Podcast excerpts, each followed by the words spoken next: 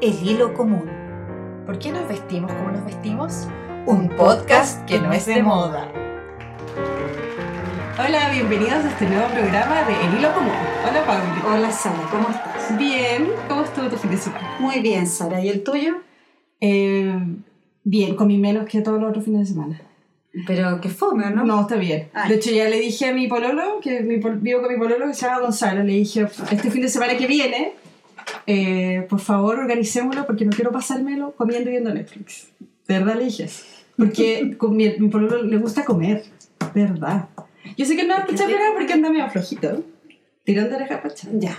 Pero Mamá, sí, en verdad lo debería escuchar. Estamos comiendo mucho. Chalo. Ojalá no tanto. Oye, Sara, cuéntame, ¿a quién tenemos invitada el día de Sí, tenemos una invitada especial a Milena Bodanovich, que tenemos aquí, que es una... ¿Estudiaste, estudiaste actuación? Alguna vez sí. Tenemos una actriz, periodista, ceramista y viajera.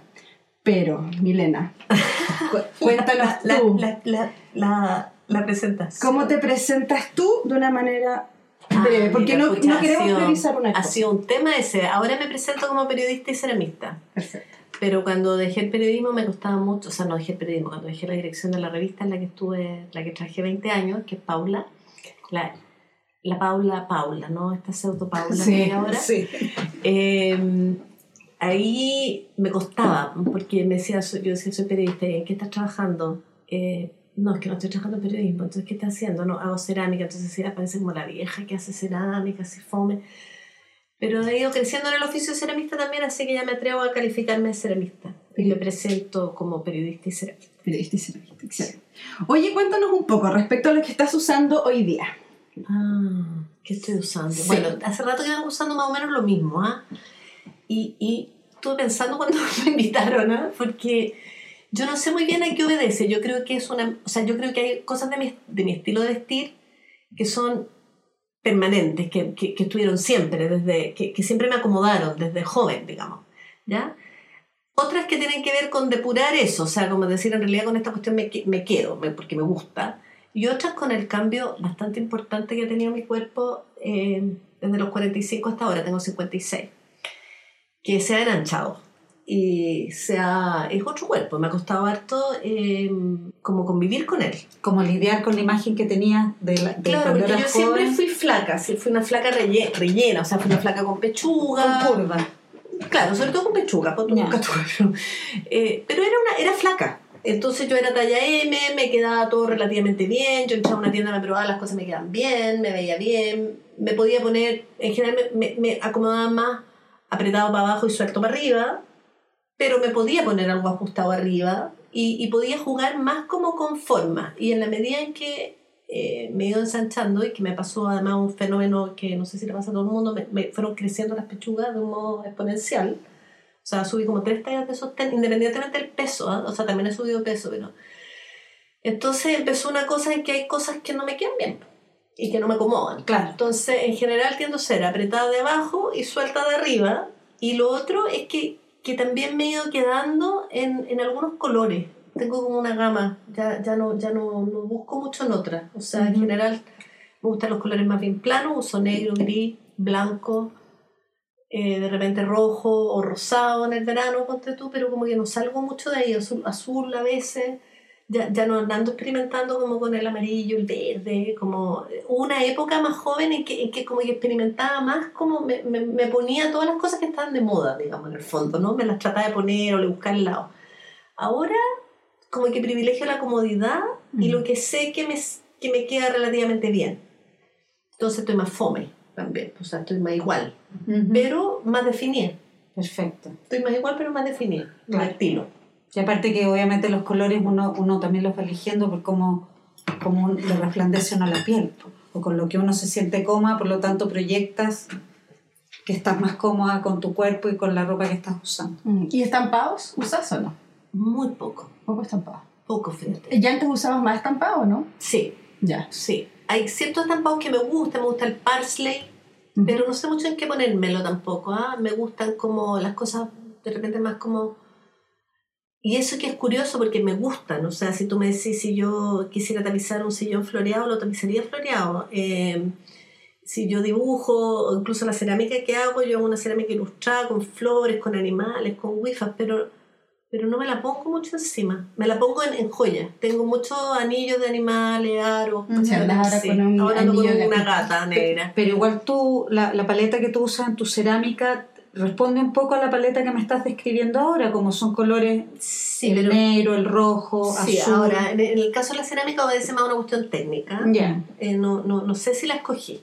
ya. No, no sé cuán- cuánto la escogí. O sea, yo, por ejemplo, en la cerámica a lo mejor eh, habría experimentado también con colores más pasteles, pero hay un problema con la temperatura en la que quemo y no he logrado dar con eso. Perfecto, está en Es estudio cuestión, claro. Pero, pero sí, eh, sí, influye, tiene, tiene un poquito que ver, como colores como, como Netos, netos. Sí, Claro. me gustan los colores netos. claro. Sí. Oye, ¿y el pelo lo sueles usarlo suelto o te lo tomas a veces? El pelo me lo tomo harto.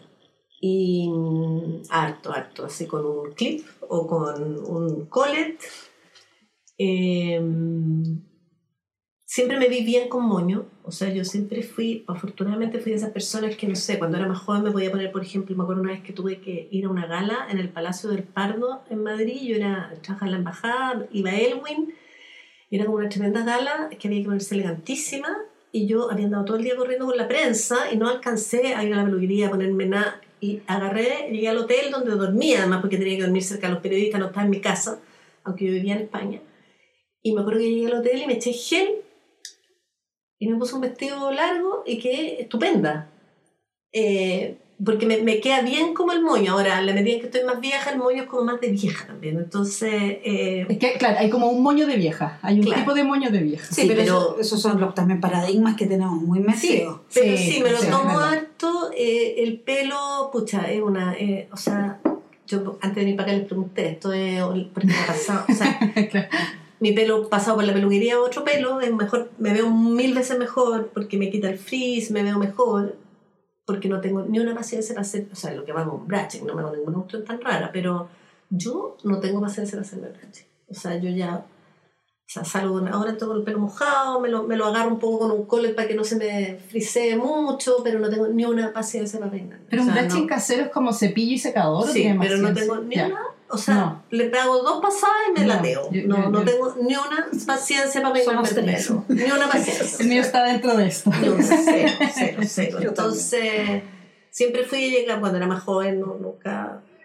Y, y me maquillo un poco también. Ahora estoy un poco más maquillada, pero en general, eh, lápiz de ceja, porque las cejas se me han ido desapareciendo. Bueno, nunca tuve mucho. Como algún rouge, que me gustan como los colores tierras o rojos. Y a veces me pongo como, hoy que me puse, a veces me pongo sombra café, ponte tú, pero sería como todo. No, no me hago mucha más marihuanza. Ya. Bien natural. Oye, tú señalas, eh, nosotros para armar esta Sí. entrevista cuchichamos los Instagram. Sí, pues también Esa es nuestra- uno se muestra un poco, porque Sí. muestra un- no se muestra entera Sí, tampoco. es ¿no? nuestra, una de nuestras fuentes de información y también, bueno, buscamos algunas Sí. entrevistas tuyas, así que esto lo armamos a partir de eso. Claro, porque la idea también, disculpa Sara, era como, como, como esto no es una entrevista formal, es más que nada una conversación, era un poco eh, leer acerca de ti, investigar, pero también dejarnos como que la imagen nos dijera cosas. Pa- pasarnos rollos. Ya, pasarnos ah, rollos. ese rollo, qué Saca- sacarte las fotos sin, que tú nos dijeras nada. Sí. Ya, ¿y qué es con No, no, pero esto todavía no tiene que ver con nuestros rollos. Sí, quiero Nosotros- saber cuál, qué, cuál, qué, qué No, saber. nuestros rollos vienen un poco más adelante, para que nos conozcamos primero. No, te debemos de preguntar, porque eh, en algún lugar leímos que tú te sentías en una tercera etapa de tu vida. Sí, ¿Es así? totalmente. Ya. Sí. Entonces, nosotros nos pusimos a hablar de, bueno, estas cronologías personales que uno se establece, que en el fondo son como, puede ser una línea de tiempo o no, da lo mismo, porque hay for- distintas formas de medir el tiempo, pero nos gustaría saber cuáles han sido tus otras dos etapas, cómo las Sí. definirías o cómo las caracterizarías y en comparación, cómo es la actual. Ya, yo creo que una etapa que llegó hasta como los 30, que es- la, la etapa como de, de hacerme persona, de crecer, de, de construirme, de tener una profesión, de definirme quién soy, qué valores tengo, cómo me paro frente al mundo. Eh, eso, ¿no? Eh, de, de- de definir un yo, ¿ya? Un yo también muy relacionado con el entorno, ¿ya? Eh, Después yo creo que hay una etapa como entre los 30 y los 50, súper con- consumidora de energía, súper chupona, ¿ah? que es la etapa de, de aceptarse, pues, de, de ser alguien en la profesión, de, de producir, de generar lucas, de formar una familia, de sustentarla, de tener hijos, de estar ahí para ellos, como de construir. ¿ya? Mm. Yo creo que es una etapa bien agotadora. ¿ah? Eh, yo creo que no, eh, bueno, tengo un tema, yo creo que esa es una etapa que uno no, no, no ve Que viene. lo agotadora y lo Mm. chupona que es. Y, y ojalá eh, fuera menos agotadora y chupona porque no tendría por qué ser tan drenante. Yo la sentí muy Mm. drenante, muy drenante de energía personal y, muy- y muy alejadora como de mi, de mi, de De mi- esencia, de claro. mi- de mi esencia. Entonces, un poco esta tercera etapa es como una vuelta de timón que yo hice voluntariamente. eh, porque pude, no todo el mundo puede hacerla del modo en que yo lo hice, o sea, tenía la, tenía la piscina a la cual lanzarme, o sea, tenía unos ciertos ahorros, eh, tengo un marido que me apoyó y que él dejó, está poniendo todo para la casa, lo que antes compartimos, digamos, eh, tenía ya una profesión hecha y yo hice un giro que fue renunciar a una pega que tenía muy buena y muy exitosa y donde podría haber seguido mucho tiempo más, porque eso me estaba alimentando muy poco y como que quería volver como a alimentarme yo, más allá de lo que se esperara de mí, ¿ya? Un poco, ¿no? Ujú. Entonces, esta etapa de la vida que coincide con la menopausia, con estar más guardada, más con todas esas cosas, es como una mezcla, es como hay cosas que te van abandonando, pero yo siento que en paralelo, por lo mismo que hay ciertas cosas que te van abandonando, uno puede empezar como a fijarse en otra, Perfecto. ¿ya? O, o no sé si al revés, porque te vas fijando en otra, bueno, no, hay cosas que te van abandonando, o sea, te- la etapa fértil te abandona, la etapa, por lo tanto, también yo creo que el, modo en que vives la sexualidad o la relación con el sexo opuesto en términos como de ser atractiva o no ser atractiva cambia muchísimo, o sea, uno pasa una etapa donde ya, como decía una amiga, hagáis lo que hagáis, ya no, hay- vaya a ser nunca, ahí va la mina rica caminando por la playa, digamos, o sea, uno quiere verse Mm. bien, pero ya no está en una cuestión como de, de andar lanzando el anzuelo, que es como yo creo una cuestión instintiva, ¿no? no, no Sí, yo creo que animal. tiene que ver con Que una tiene que ver etapa con una etapa reproductiva. Claro, y además yo creo que esta tercera etapa, si la vemos como a nivel de solamente edad, tiene que ver también con una cosa como alimentarse uno, como de uno engrupirse con uno mismo. Exactamente. Me imagino yo, yo que estoy pseudo Tal entrando. cual. Y, igual al final es otro tipo de fertilidad. Eh, Sí, Claro. Sí, yo mira, yo la definiría si le pudiera dar como una definición. O sea, para mí ha sido una etapa de búsqueda y de volver a darle valor, o sea, no, de por primera vez darle valor. No volver. Por Mm. primera vez darle valor a intereses que yo tuve siempre, siempre, desde muy joven, desde muy niña. Y que por alguna razón ningunía por el camino. Que yo creo que hay mucha gente que hace eso. O sea, tú estás obligado a calzar en ciertas cosas, hay ciertas modas. Entonces de repente te gusta algo, te interesa algo y tú mismo dices que qué rara yo, qué loca yo, qué tonta yo, qué estúpido este interés. ¿no? Pero, pero ese análisis lo hace, será, me pregunto, ¿será una cosa por de, de la sociedad chilena que tenemos eso? no lo sé. ¿Pasará en otra, en otras sociedades? Y no sé si generacional también. Pero por ejemplo, mira, te voy a poner un ejemplo. Yo desde muy, muy preadolescente, por ejemplo, me gustaba la ilustración botánica. Siempre me gustó, me interesó, me quedé a las láminas de los diccionarios, pero muy rápido entendí que esto era de vieja, porque en esa época esto era de vieja, y esto era un arte mal visto, porque estaba de moda en los 80, el arte conceptual, el arte tenía que decir algo, tenía que ser político, estar plantando, plan- eh, estar eh, eh, dibujando la plantita tal como era, era una cuestión absurda, porque ahora estaba la fotografía, o sea, había un, esta era una cuestión que, que lo tenían las viejas eh, momias en sus casas, Claro. pechoñas, eh, pucha, de, Los 80 de acción. de no sé dónde, ¿me entendí? Por lo tanto, yo dije que rara yo que me gusta esto, digamos, por, por decirlo así, ¿no? O sea, Mm. y lo cerré. Mm. Y, era, y ahora se puso de moda esa Mm. Se puso de moda y al ponerse de moda dije, pucha. Y se puso de moda también, uno podría empezar a escarbar por qué. Se puso de moda porque la naturaleza está en peligro, porque hay una cuestión medioambiental, porque en el fondo cuando tú haces el ejercicio de dibujar una planta o un animal, hay un nivel de concentración que te hace comprender a esa planta y a ese animal de una manera muy, muy distinta a lo que sería por el intelecto. Entonces empieza a ver, hay unos nuevos naturalistas, hay todo un movimiento, y hay todo un cuento y hay un boom. Bueno, pero yo, por mi contexto, ni, ninguneé ese, ese, ese interés, por ejemplo. No ninguneé, no le di bola, ¿me entendí? ¿Y en qué momento te, tuviste ese interés? lo tuve siempre, me gustó Ya. siempre, pero era como algo que yo, o sea, si estaba con un artista, me da vergüenza decir que me gustaba, o sea, no podía decir que me gusta la ilustración botánica. Claro, era como... y los 80 era acción. Te tenía claro, que gustar quería- Duchamp, tenía que tener un rollo con el. Cojo Díaz, no sé, la performance, la Lotte y Rosenfeld. Y yo era más chica, entonces yo creo que cuando tú uno ya ha caminado, ya es alguien y ya he tenido Sí. como un rol social y he tenido una pega respetable y he hecho cosas que ya podéis decirte, ¿sabes qué? No me pasa nada con el urinario de Duchamp. No me pasa nada. Entiendo Mm. que fue importante en su momento, pero a mí no me pasa nada y no me interesa. Qué. Y, y, y pucha, Sí, qué rico poder sí. decirlo, porque te juro que no me pasa nada y me conmuevo mil veces más con un- la Verónica de Memling, weón, del siglo Ah. XIV, Ah. XIII, no me acuerdo. Eh, eso, así, pero eso, eso me pasa, eso me pasa. Entonces, durante mucho tiempo eso era una cuestión que yo, no, porque yo no sé, porque yo no cacho. Mm. Entonces, ha sido rico ahora como lo que he hecho, yo siento, ha sido como recuperar hasta esas cosas y empezar a tirar esos hilos. Mm. Y claro, lo que tú decís, pues, estoy súper encantada conmigo misma porque me empiezo, empiezo como a, a nutrirme de cosas que eran muy genuinamente eh, intereses míos. Claro, que que estaban estaba en mi consciente, que sabe Mm. por qué, ¿me entendí? Entonces ahora le estoy, le estoy prestando atención, como que se parece un interés, no digo al tiro, ay, qué rara esta cuestión del chat. No, te sacaste el juicio. Claro, sino que digo, a ver, ¿por qué esto me está interesando? ¿Qué será? ¿Qué pasará? Y es súper liberador y es muy entretenido. Claro, porque en el fondo yo creo que uno llega a una etapa en la vida que ya no tienes que demostrar que eres inteligente. ¿Cachai? Ya Yo- fuiste, ya, ya ya, quedó demostrado, ya, ya ya, hiciste. ya. ¿Te fijas? Claro, con decir que no te gusta Duchamp, antes uno se No, lograba claro. tapiar la boca, pero ¿cómo es posible? Pero ahora, ¿qué importa? No me gusta, pero me gusta Perico los palotes, da lo mismo. Claro. Yo creo que tiene un poco que ver con eso. Es como Claro, no puede ser más... ir afirmándose dentro de las propias convicciones.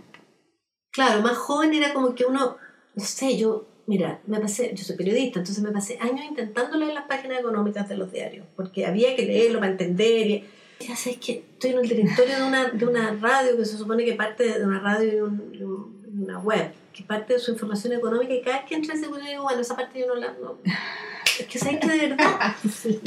y eso que hice un magíster en gestión de negocio y todo, y me hizo bien y aprendí un montón de cuestiones, pero de verdad es una cosa que hay temas que sí, temas que no, Sí, y, no, no es lo mío. No, no voy lo a gastar mi tiempo en. No lo voy a escuchar. ¿Para qué? ¿Me entendí? no puedo aportar ¿Para nada en eso. ¿Para qué? Claro. Además que uno siente que le queda poco tiempo, pues, también se va achicando, o sea, hay, una, hay un tema, yo creo que la, la edad y la cronología influyen en, en todo, pues, como uno se viste, como uno es, porque a la vez que vas avanzando y te vas liberando de cosas, también te vas dando cuenta que queda poco, ya, ya no, no, no, no podéis chutear mucho las cosas, o sea, o las hacía ahora o no fueron nomás, ¿ah? Mm. o no fueron. Porque también, bueno, tú hablabas hace poquito que tenías a tu papá Claro. muy mayor, yo también tengo a mi mamá bien mayor, está lúcida, pero mayor, tengo tú, una tía que acaba de fallecer, que estuvo a cargo mío, o sea, he tenido muy cerca a mis viejos y he visto lo que pasa y veo cómo van como avión hasta que en un minuto no van más como avión. Y bueno, lo mismo me va a pasar a mí, entonces eh, esta cuestión tiene fecha de caducidad, pues hay que... Es súper loco caer en cuenta de que- esto tiene un término. Y que es lo único, claro que todo, o sea, que ganas de que la educación y que como nos criaran y todo fuera con esa premisa de que lo único seguro es que te vas a morir. Mm. Yo creo que nos ahorraríamos el, el atrevernos a hacer dibujos de botánica cuando teníamos 20, a haber sido bailarina cuando no me atreví porque yo tenía que estudiar, ¿cachai? Un montón de Bueno, el tema atreverse. de la educación que tú dices, yo lo he reflexionado harto, porque fíjate que yo, yo cuando como que se me abrió todo este, este recuperar para atrás, yo dije, pero ¿qué fue acá? Y de repente me di cuenta que uno desde muy chico está muy atento a la aprobación de los demás. Entonces, lo que te aplauden, allá voy. Entonces, si yo soy fuerte en algo, y eso me aplauden siempre, de, de eso me agarro. O sea, okay. si yo no sé, escribo, en mi caso, por ejemplo, yo no sé, escribía bien. O sea, escribo, escribo, escribo, escribo, escribo, escribo, escribo. escribo y, y probablemente eso se me daba, se me daba más fácil, pero, pero ponte tú, no, no, no, no estoy diciendo que sea, pero ponte tú que no, me, no fuera lo que realmente me interesaba, lo que más me gustara. A lo mejor lo que más me gustara era bailar, aunque me era más difícil. Claro, coincidió en tu caso que te Ya, gustaba pero escribir. no, pero entonces la educación empieza a ser por lo que te- por lo- es como una cosa como eh, fortalezcamos aquellas fortalezas que tú tienes, pero no indaguemos en aquello que tú realmente quieres. Expresar, no sé, o quiere sacar para afuera. O sea, no sé cuántas Sí. personas, ingenieros hay que a lo mejor eh, tenían un tema con la música. O sea, hay, hay, hay, hay mucho como de, de que el niño encaje en, en, en molde más que en observar qué es lo que el niño trae. Exactamente. Ya. Estábamos Eh, hablando de eso. Claro, Sí. justamente. Y yo creo que es re difícil porque Y, y que el proceso del aprendizaje, cuando hay algo que te cuesta un poco más, que te gusta mucho, es mucho más enriquecedor, siento yo Mm. por las experiencias que he tenido, que las cosas que quizás te salen tan fáciles.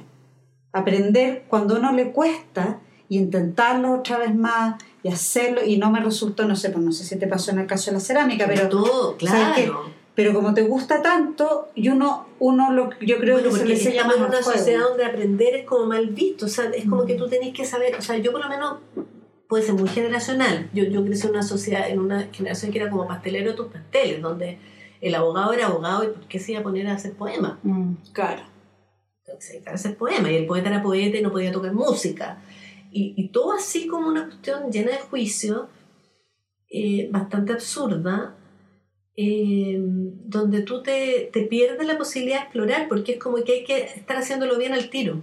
¿no? Entonces, ¿cómo hay que aprender algo nuevo? ¿Cómo si uno no, no, no, no- no está nunca haciendo... Tiene que salir de su zona de confort para que aparezca algo diferente en tu vida. No, es como si estuviéramos siempre interpretando un, un- un solo rol, un personaje de esta película que se llama Tu vida, pero El mismo. tú te Porque quedas ya lo sé bien. Claro, ya lo sé bien. eh, Tienes el Ya lo disfraz, escogiste. claro, tienes Claro. el disfraz de periodista o el disfraz de ceramista y no puedes ser las dos cosas al mismo tiempo. Mm. O ser ceramista, eh, actriz, Mm. lo que Claro, sea. entonces como esas actrices, bueno, toda una, toda analogía, como esas actrices antiguas que interpretaban siempre el mismo papel. Claro, Así durante años, de hasta que envejecían y no podían seguir interpretándolo y les quedan las cosas. exactamente. Bueno, eso está Sí, bueno, porque también tú envejeces y de repente dices, bueno, voy a seguir. A mí me pasó eso, que yo estaba en un momento bueno, la revista nos iba bien y todo, pero realmente era como el día la marmota, o sea, esta cuestión es Mm. Claro. todo el rato lo mismo, lo mismo, lo mismo, lo mismo. Ganaba súper bien, me iba bien, estaba bien considerada. Mm. Pero de repente era como, ya, ya, ya, ya. Andaba muy mal genio, ponte tú. Eso, ese fue un. un- Y te tenías que, vamos, yo me voy a meter de lleno a esta pregunta, no. ¿te tenías que disfrazar de directora de revista? Al principio, cuando recién me nombraron, me tuve que disfrazar y me cargó, porque yo no, no quería ser directora. Yo estaba feliz siendo editora general, admiraba mucho a la directora antigua. Ella se fue a vivir fuera y me nombraron a mí y yo sentía que me caía un poncho enorme porque yo había sido parte del proyecto de ella, ella había sido su segunda y, Ujú. y- y- y muy juntas como dupla. Entonces todo el mundo me decía, pero ¿cuál es tu proyecto? ¿Tú qué quieres? Y yo, el mismo de antes, pues sí, yo también soy parte del de antes. Y me costó harto eh, como investirme de directora. Y una vez que me investí, eh, fue de verdad. Fue de verdad porque, porque ese proceso fue, fue peleando ciertas cosas. O sea, Mm. hubo un momento en que hubo que defender cosas en la revista que mí eran importantes, que tenían que ver con la línea editorial, con el equipo, con la manera de hacer las cosas, con... Eh, y esa, al dar esas peleas como que me investí, como que así como la reina Isabel cuando se pone el, cuando se pinta Sí. la cara de blanco y decide Mm. ya voy a ser la reina, la reina Isabel primera. Y como- entonces fue bien genuino, salió, o sea, creo que mi, mi rol como directora eh, fue un crecimiento también personal. Eh, sí, no, no sentía que me tenía que, pero me dejó administrar lo que me No entiendo. lo que, lo que sí me empezó a, a pasar harto, ¿puedo- ¿sigo hablando? Sí, sí, Ya. nomás, sí. Es que. mm, ¿Qué es lo que me empezó a pasar harto? ¿De qué estás hablando? De. De que al principio te costó, que sentiste que tuviste que Ah. ponerte el poncho, que te cayó el poncho encima. Claro, y me cayó el poncho encima, Sí. al final me investí. Ujú. No, lo que me empezó a pasar, que me empezó ya a agotar, era el- lo, lo que yo llamaría, bueno, el chuponismo. O sea, la cantidad de energía y tiempo Mm. que el rol me demandaba, en, en- dicho de manera eh, brutal, en huevas. Mm. O sea, uno pensaría que la directora está todo el tiempo creando, pensando, si hubiera sido solo eso, habría sido ideal, trabajando con el equipo, armando la revista.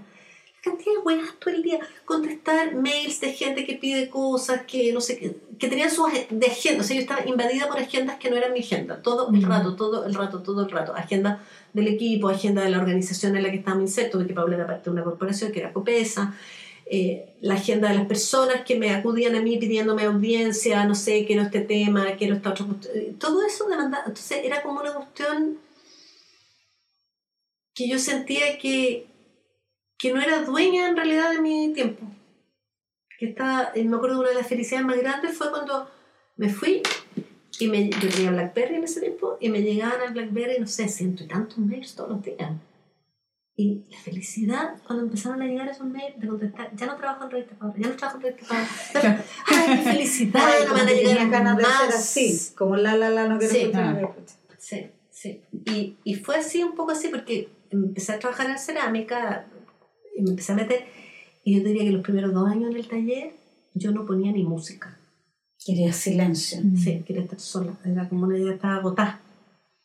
Y, y, saca, y salirte del, del traje, del, del traje de, de directora, como te, te lo Mira, el traje, como te digo, no me molestaba tanto. Me Ya. molestaba, me molestaba porque había cosas del traje que me gustaban, pero me molestaba las huevas. O sea, cuestiones administrativas, rollos con, los con, los con los avisadores. Había que ir al lanzamiento del perfume periquito, de la, de la, de, entonces iba al lanzamiento y te hacían toda una ceremonia en que uno olía perfume. Oiga, perdona, pero unos marketing, o sea, y yo decía, ¿por qué estoy aquí? O sea, podría estar editando un artículo, podría estar, no sé, leyendo un libro, eh, podría estar, eh, porque yo tenía que representar, estaba, realmente había cosas interesantes, pero realmente no, eh, muchas peleas internas, mucha política corporativa, yo me movía bien en eso, lo sabía hacer, pero mucho andar defendiendo rollos, ¿me entendí? O sea, de que, de que de repente nos querían quitar la web y que la tuviera copesa, pero no era porque había un diseño súper pro sobre cómo íbamos a hacer la web ahora, no, porque había un gallo que quería la web porque quería las comisiones de la venta de la web, entonces operaba por debajo, entonces tú lo cachabas y había que pararlo. Entonces, no, uno, uno se paraba, o sea, yo me pasé en eso demasiado. Mm. Entonces esa cuestión me... Y esos, esos son los mundos Mm. corporativos. Yo me acuerdo que cuando, cuando empecé a lanzar en INME fui a ver una amiga que... eh, ¿Cómo se llama esta cuestión? Que Headhunter. Entonces me dijo, ya, pero ¿tú qué quieres? Y dije, no tengo. Pero tengo Mm. súper claro lo que no quiero. Entonces me dijo, como que, mira, le dije, cuando yo imagino como mi futuro, tú me decís, aquí voy yo entrando bien vestida a un, a un edificio corporativo con los vidrios polarizados. No, no quiero.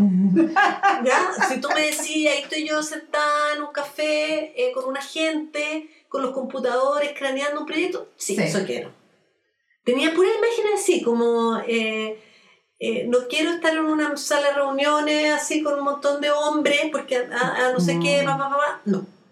Prefiero estar como en una casa antigua, con unas flores, con unas... mil- Era- Eran puras imágenes Sí. pero, eh, pero para allá caminé, de hecho. Claro. O sea, esa como que. Ahora, todos estos cargos corporativos, todos estos cargos importantes, finalmente lo que compran es tu libertad y tu tiempo. Claro. O sea, ganáis un dineral. Mm. Yo no he vuelto a ganar, ni voy a volver a ganar lo que Mm. ganaba. Mm. O sea, que me digo, ay, como no remás, ¿me entendí? Porque por lo mismo que ganaba mucho, compraba hueva y, y era bien consumista y era como mi válvula de escape. O sea, estábamos en los cierres a las 3 de la mañana y yo me ponía a vitrinear en tiendas gringas y me compraba zapatos que después me llegaban por internet y me quedan mal. Pero era como... Pero yo digo, claro, súper bien pagado, pero al final mi tiempo libre, ¿qué era? Mm. Era ir a hacerme las manos para que estuvieran bien para el lunes, eh, estar bien peinada eh, Mm. y pues, hacía más vida social que ahora. Ahora me da cada día más la, la vida social, veo menos gente. Mm. Veo la gente que más me interesa, la más cercana.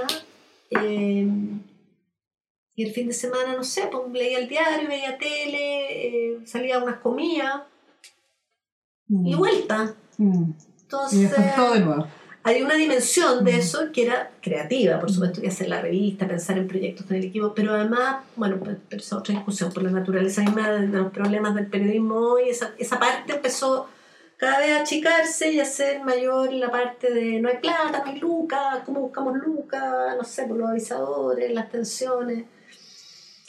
Entonces, como que dije, ya, esto ya lo hice, pues, ya lo hice, lo hice bien, y, y como que olí también que lo que venía para adelante no iba a ser fácil, iba a ser bien duro, y dije, yo no quiero estar ahí cuando esto pase. Claro. Ya, también lo pensé, o sea, no es así que yo dije, no, no, no, no, no quiero ser yo quien le ponga la lápida a este proyecto o que lo empobrezca cuando he trabajado tanto para enriquecerlo, digamos, ¿no? O sea, a, a mi- Mm. Desde mi punto de vista, alguien puede tener una opinión distinta, pero era mi punto de vista.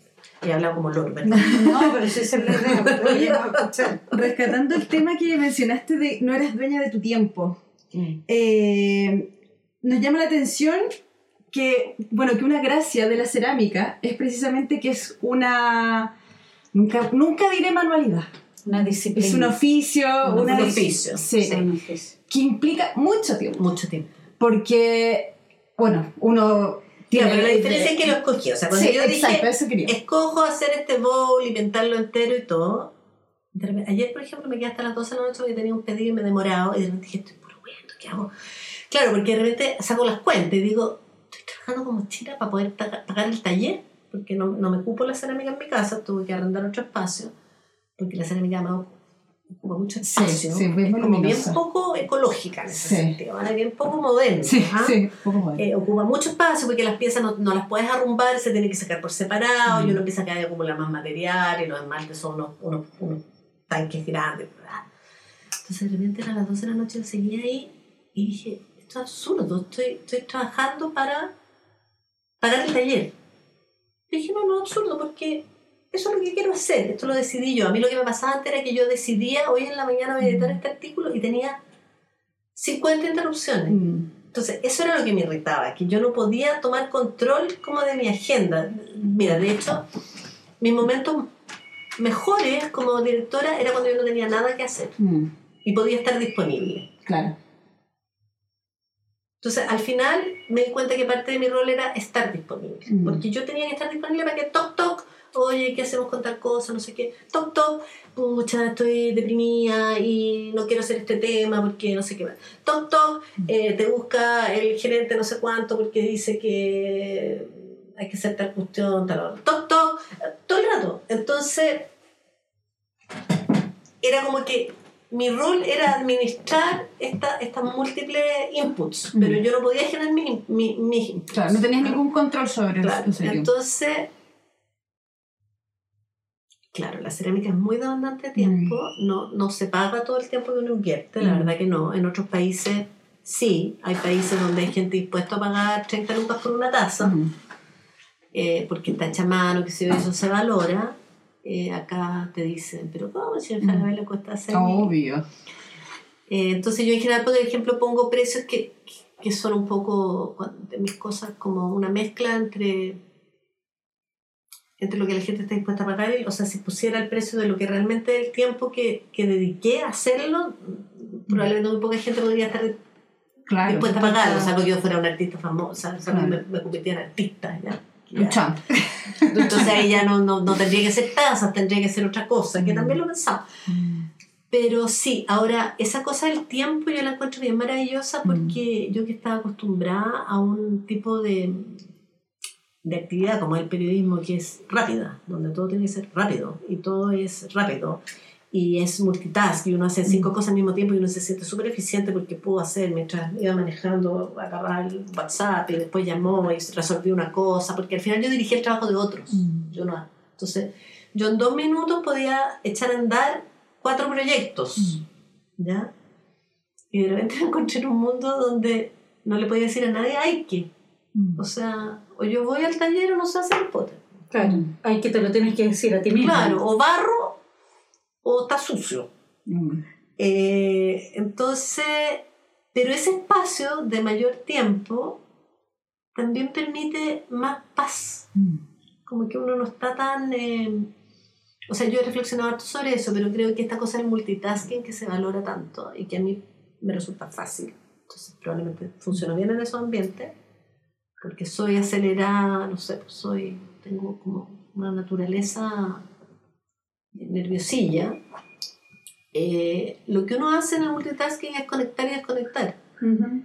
Y eso es un consumo de energía muy grande, porque cada vez que tú tienes que volver a conectar, tienes, es como, tienes que gastar mucha energía. Entonces, por eso yo creo que andamos tan agotados. Mm. En cambio, cuando estás en una sola cosa, pasa no sé, tú dijiste que bordabas también, Mm. uno está en una sola cosa y de repente se producen como unos bolsones en ese, y en esos bolsones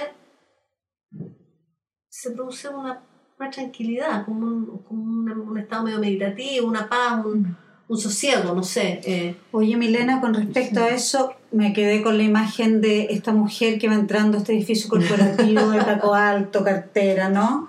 Esta mujer pulpo, multitasking. Y me voy ahora al taller de cerámica y a tu overol, a tu delantal Manchado, lleno, manchado, lleno de sedimento, en donde solamente te concentras en una actividad y en donde aparece el moño, donde te despojas de anillos, donde Todo. te despojas de aros, de maquillaje, y estás tú, la Milena de los tantos años. mm, eh, con- así. eh, claro, ¿qué pasa con ese? Por lo con la Sara tenemos esta eterna discusión del disfraz. De que yo siento que uno se disfraza todos los días de Bueno, algo. me pasa, por ejemplo, que de repente hay gente que me dice, vamos a almorzar. Y es una complicación. No solo porque el taller requiere tiempo largo, o sea, yo estaba en un, en un trabajo donde yo podía hacer dos cositas y irme. Mm. Eh, pero yo no, yo no sé poner con ir una hora al taller. Yo yo Mm. Por lo menos tengo que estar tres, para que me rinda la cuestión. Y lo otro es que me tengo como que cambiar de ropa, o sea, no, no puedo ir a almorzar tal como estaba, Mm. o no puedo ir, entonces muchas veces dijo, dijo no, porque no alcanzo a ir a la casa a bañarme, ¿me entendí? Es como, es como, son como dos seres, Mm. son como dos seres. Eh, Y con ese overol te sientes, porque eso era, lo otro conversábamos con la Sara, que al menos para mí el overol, el delantal tiene una cosa como de empoderamiento, no necesitas nada más que esta ropa de trabajo y tus manos ya estáis listas. No necesitas ni celular, ni la cartera, ni las joyas, ni el taco alto, ni nada, ni el maquillaje. Eres tú frente al material y sería. Y eso, eso, eso te hace sentirte empoderada más que antes en comparación a, a cuando eras la directora. mira, no sé, lo que me hace sentir, ¿qué es lo que me hace sentir? O te hace ver. sentir libre. O te hace no, no sentir sé si, libre. mira, no, yo creo que me sentir joven, de partida. ¿Ya? Eh, eso sí, porque estoy en una posición, he estado mucho rato, ahora estoy llegando a una meseta donde siento que ya no estoy tanto, pero que ha sido muy maravilloso descubrirlo. También me metí un diplomado de, de escultura en cerámica, que al principio dije, pucha, esta cuestión no da, no da. Y me di cuenta que lo que pasaba era que yo creía que sabía menos que lo que ya sé. Mm. O sea, que en el fondo no soy tan aprendiz como yo me asumía. ¿ya? Claro. Pero la posición de aprendiz ha sido una, una, una posición súper eh, interesante para mí, porque ah, la cerámica es muy frustrante. Al comienzo, o sea, yo me me sentaba en el tono y no me salía, no me salía, no me salía. Y, y pude ver con mucha claridad cómo opera mi sistema en esas situaciones que antes, como estaba en mi, en mi lugar de fortaleza, no lo veía con tanta claridad. Entonces pude ver súper bien, por primera vez en mi vida, porque aunque lo, lo hubiera realizado en terapia y todo, pude ver en acción a mi tirano interior, a mi saboteador interior, como a todas esas frases que dicen los que, que es verdad, o sea, esa voz que aparece diciendo que estás haciendo, bueno, ¿cómo se te ocurre venir a hacer cerámica? Tonta, ridícula, bueno, lo así pésimo. O sea, esa voz que es que todos la tenemos y que por lo menos en mi caso una, la vi, la vi, porque la la vi, la vi ahora, no la había visto nunca con tan claridad lo violenta que es, lo envidiosa, o sea, y aprendí a conversar con esa. Aprendí, de repente como que fue, fue muy bueno todo este proceso, aprendí como a, a mirarle y decir, ya, ¿qué te pasa? Ya, espera, ¿cuál es tu problema? ¿Cuál es tu problema? Pero estás a tope, bueno, estoy aprendiendo. Y empecé como, y eso ha sido exquisito, o sea, como, como eh, yo partía de la base de que, de que no salía al tiro, o sea, por ejemplo, eh, hasta las cosas, o sea, no solo en el proceso de decir, ya, no sé hacerlo, pero voy a aprender, tengo que seguir practicando, tengo que tomar clases, voy a aprender, canta. Eh, hasta cosas como, tengo que poner una repisa, armar un mueble, ya tengo que traer un maestro, no tengo plata ahora para pagar un maestro para que me mueble. No puedo yo con, una, con, con las instrucciones que trae el mueble del home center armarlo. Yo partí de la base que no iba a ser capaz. Mm. Unos muebles mecanos. No da bien bola. Estuve como dos horas tratando de armarlo, me dolía la espalda. Pero cuando lo armé, te juro que la satisfacción, o sea, mejor que editar un artículo, porque yo pensaba que yo no sabía hacer eso y sabía. Mm. Entonces, había como un proceso de confiar más en mí, de confiar como genuinamente. Entonces, eh, yo creo que más que libertad o, o empoderamiento, ha sido como un- una conexión como con, con lo genuino. Esa palabra me gusta. Mm. Entonces, de repente hay gente que me dice, pero tú deberías contratar ayudantes. ¿Ayudantes para qué? ¿Para, para la cerámica? Claro, porque surgen varias cosas. Entonces hay gente que dice, pero este negocio no da. Mm. He tenido que contratar ayudantes. ¿Para qué? Porque, porque de repente uno Para dice, "Es que producir yo, no, yo no, no puedo dar más pedidos porque no alcanzo. Tengo un tope. Entonces, para más. Yo le digo, no, es Mm. que- y, y tuve mucho rato esa conversación. Pues debería hacer eso. No, no, no. Yo le dije, no, si yo no quiero ser una empresa. Mm. Porque tiene que llevarme una empresa, me convierto nuevamente en la mina que dirige. que está recibiendo correo. Y no en la que hace. Mm. Claro. Yo quiero ser la que hace. Mm. Por lo tanto, esto va a tener un límite de, de ganancia. Claro. Entonces, No, no se va a medir por la ganancia tampoco. no, se va a medir por otras cosas. Mm. Entonces, pero también tiene que ganar, porque también la idea es que no. Porque también está no- no- este Porque también tiene costo. porque sí. tiene costo el- Claro. el hobby o la, o la Sí, claro. actividad tiene costo. Entonces, como que de a poco yo. Pero ya tengo como mi propia seguridad en eso. Entonces, no es como, ¡ay! eh, Ay, fulana partió después que yo y ahora ya está vendiendo y fue a cuatro ferias y yo no he ido a ninguna. Mm. Eso antes me habría pasado mucho. ¿No? Mucho, mucho, mucho, mucho. Ahora me digo, no, yo no, no estoy en la feria. No estoy en eso ahora. A lo mejor después estaré, lo veré. Estoy bien así.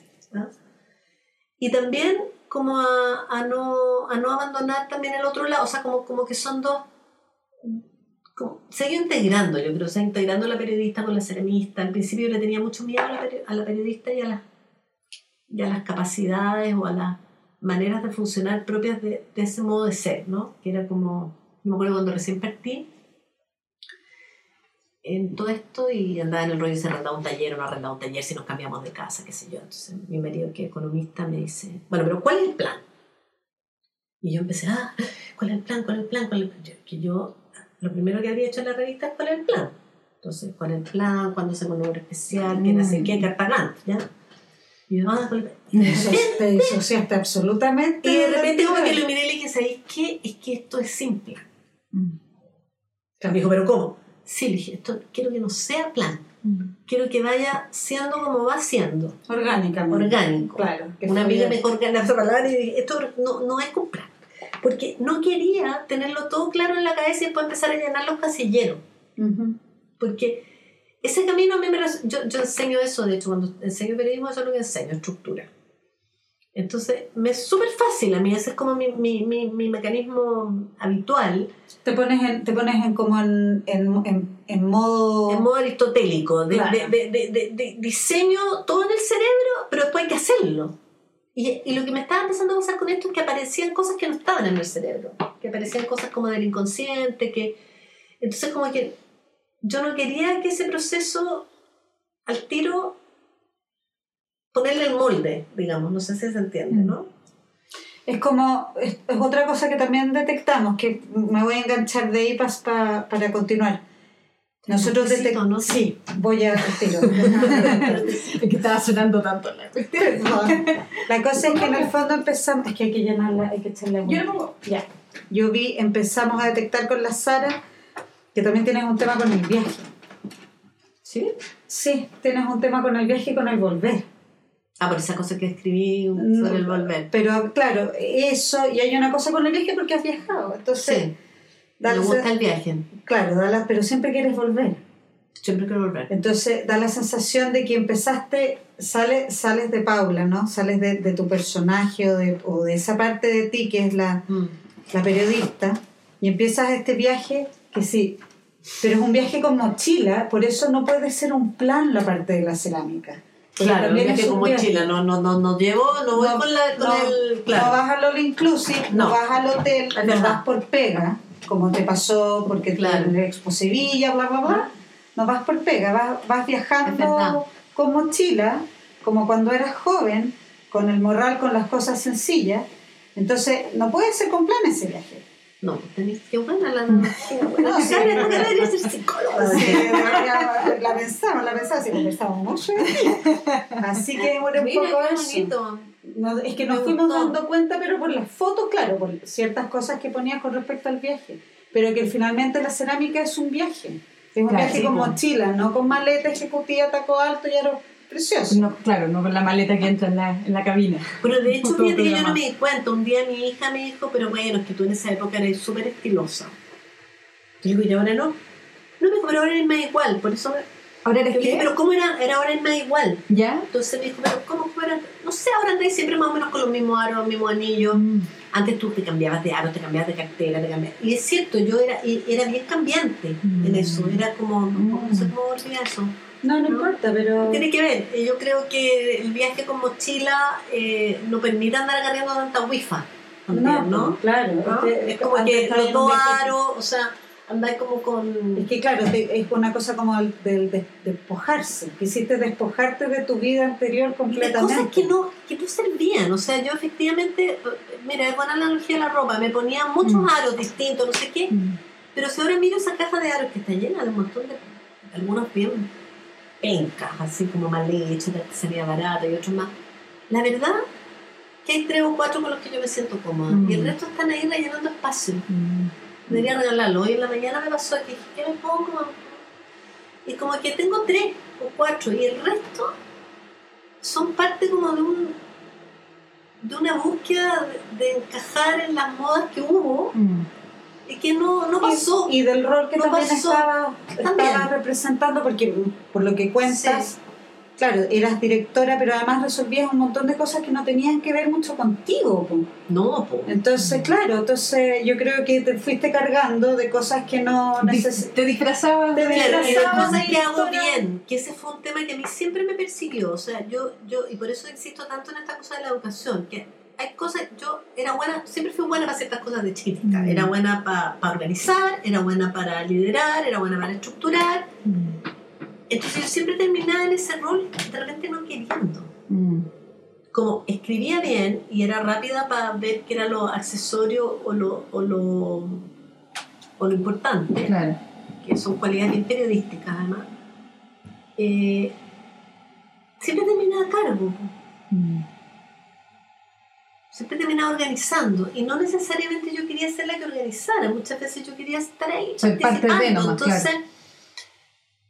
eso, claro. Bueno, Entonces, pero que quizás los era. demás te empujan, ¿no? Te empujan y si tú no tienes claro dónde querías estar, te vas con ese empuje. Claro, ¿dónde están los límites? Porque lo- lo- los demás te empujan porque ven en ti ciertas cualidades, tú tienes retribución porque te encuentras que lo haces bien, te aplauden, pero no necesariamente lo que más te satisface.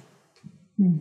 Y yo creo que las mujeres en eso, para retomar con, eh, y con la moda y con todo, Mm. ahí hay un tema súper esencial de, de las mujeres, con esto de todo el rato tratando de calzar con los estereotipos, con lo que se espera de ellas, en el sentido de que en, en esa, en, ese, en ese camino se pierde tanta energía que se podría... eh, eh, no lo digo de forma peyorativa, porque todos hemos pasado por eso, pero Mm. tú pierdes mucha energía eh, en vez de hacer el viaje para adentro, digamos, Mm. ¿no? En, en lo que te decían, darle valor a las cosas que te interesan, en las cosas que te gustan, en...